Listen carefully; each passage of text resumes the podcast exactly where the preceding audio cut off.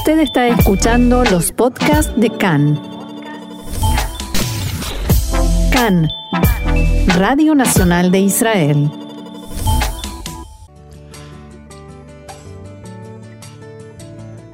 Bienvenidos. Acompáñennos a recorrer la actualidad más allá de las noticias.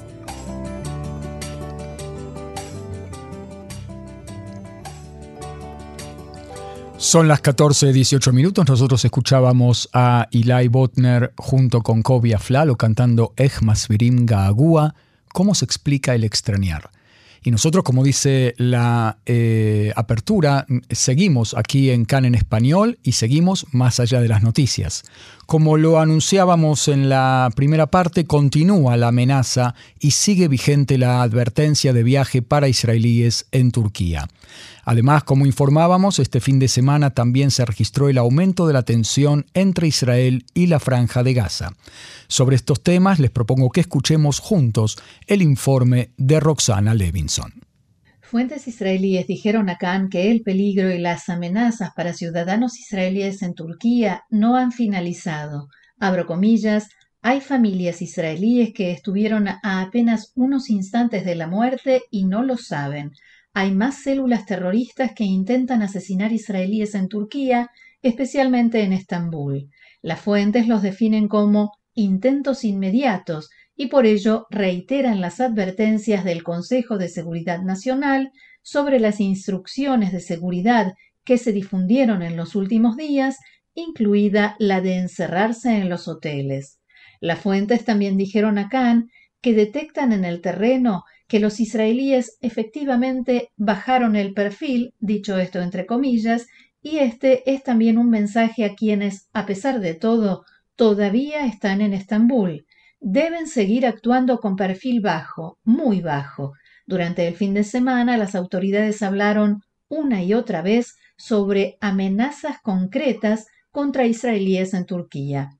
Mientras tanto, las fuerzas de seguridad trabajan intensamente junto con las fuerzas de Turquía, casi a la par, en un intento por frustrar nuevos intentos de atentados contra israelíes. Asimismo, las fuentes que dialogaron con Khan dijeron que la extraordinaria cooperación entre las fuerzas de seguridad de Israel y de Turquía está comenzando a dar resultados, este fin de semana, varios medios israelíes citaron fuentes según las cuales el Mossad y la inteligencia de Turquía lograron impedir un ataque durante el último día, pero no dieron más detalles. Al mismo tiempo, el ministro de Defensa Benny Gantz llamó anoche por medio de un comunicado oficial a los israelíes que todavía están en territorio turco a que respeten y cumplan las instrucciones de las fuerzas de seguridad.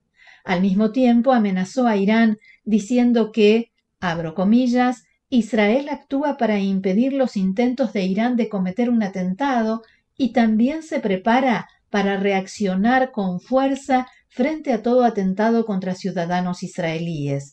O sea, tratamos de impedirlo, pero si el atentado que planea Irán finalmente se concreta, Israel reaccionará y en forma contundente.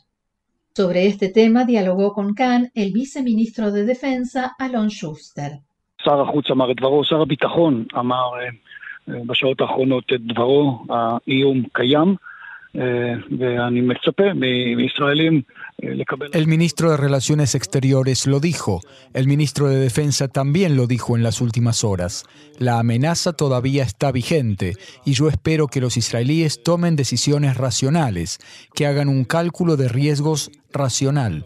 Y nosotros decimos ahora que, ante la cantidad de testimonios sobre el deseo de atacar israelíes, lo que corresponde en este momento es abstenerse de visitar Turquía. Durante este fin de semana, fuentes israelíes identificaron a Hossein Taeb como el funcionario iraní que está detrás de los ataques planeados por el régimen en Teherán contra ciudadanos israelíes. Taeb es un oficial de alto rango de la Guardia Revolucionaria Islámica y actualmente es su jefe de inteligencia. Según estos informes, Taeb se encuentra bajo una intensa presión para llevar a cabo un ataque en medio de la creciente frustración en Irán por los repetidos éxitos israelíes en la penetración de sus organizaciones más secretas. Al respecto, el coronel en la reserva Mossi Adlin ex jefe de la inteligencia militar israelí y en la actualidad investigador en la Universidad de Harvard, decía lo siguiente preguntado acerca de este deseo de venganza de Irán.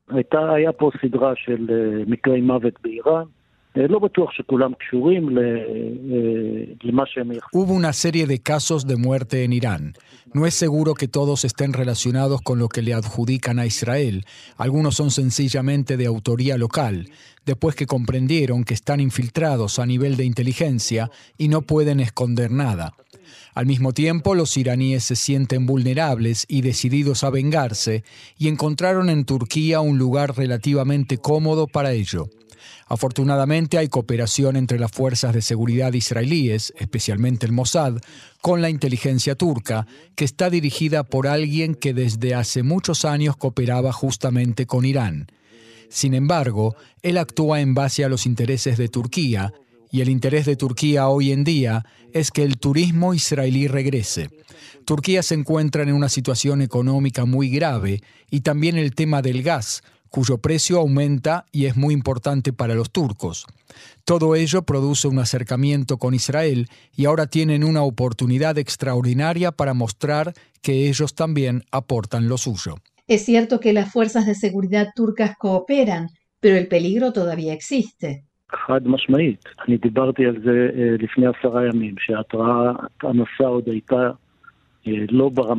Absolutamente. Yo hablé sobre eso hace 10 días, cuando la advertencia de viaje todavía no estaba en el nivel más alto de alerta, en base a información de inteligencia muy buena con la cual contamos.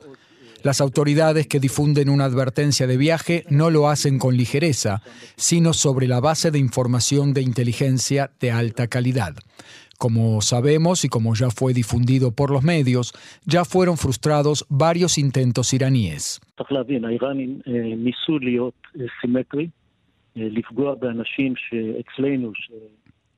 Hay que comprender, los iraníes intentaron ser simétricos, atentar contra personas en Israel que tienen el mismo estatus que los que murieron allí, por ejemplo, científicos, militares de alto rango.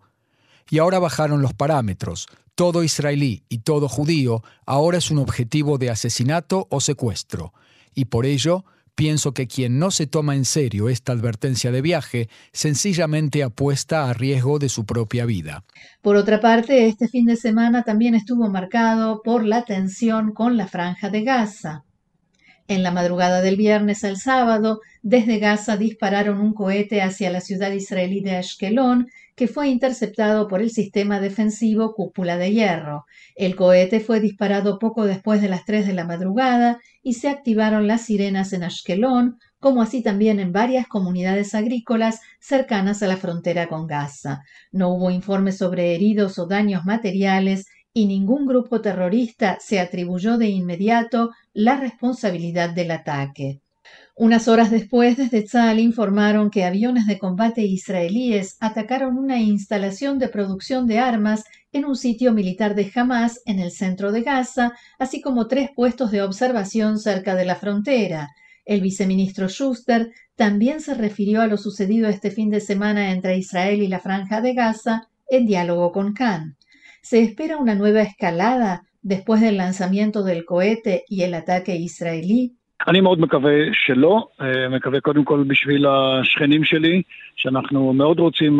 Realmente espero que no.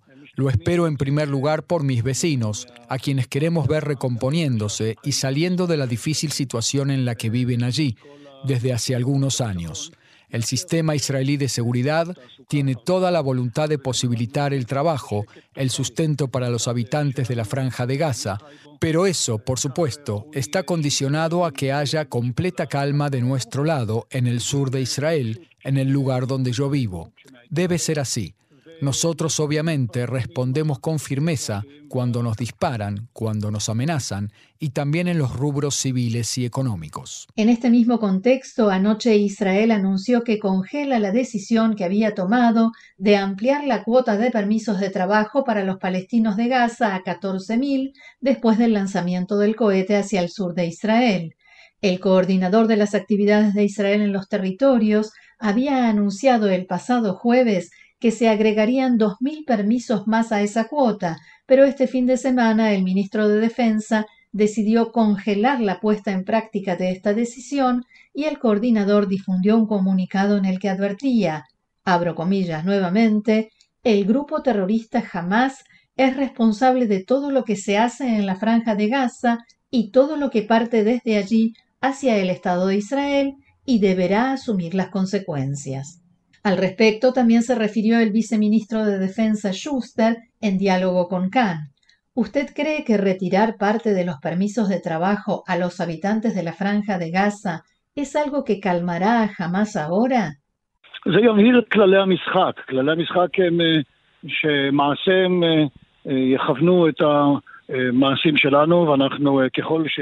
Eso pondrá en claro cuáles son las reglas del juego. Las reglas de juego indican que lo que ellos hagan guiará nuestras acciones. En tanto se mantenga la calma tan significativa que tuvimos en el último año, del mismo modo nosotros podremos ayudarlos a ellos a apoyar a los pobres y necesitados, a los que el régimen antisionista de Gaza debe mantener.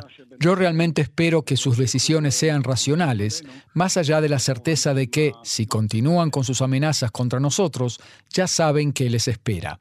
¿Usted sabe o comprende por qué esta tensión y el lanzamiento del cohete, después de un año de calma, precisamente ahora? ¿Cuál es el motivo?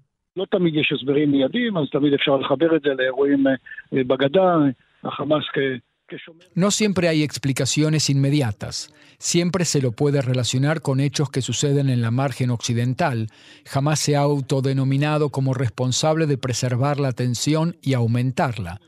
Nosotros no cambiaremos nuestra política, que habla de intensificar las acciones contra aquellos que desarrollan armamento y medios para atacarnos, y al mismo tiempo reforzar a la autoridad palestina. Ese es el gran cambio. Solo espero que podamos mantenerlo a largo plazo. Al mismo tiempo, si hay algún cambio sustancial en la franja de Gaza, ellos no estarán más contentos o tranquilos que quienes viven junto a ellos aquí en Israel, como dijimos, los vecinos.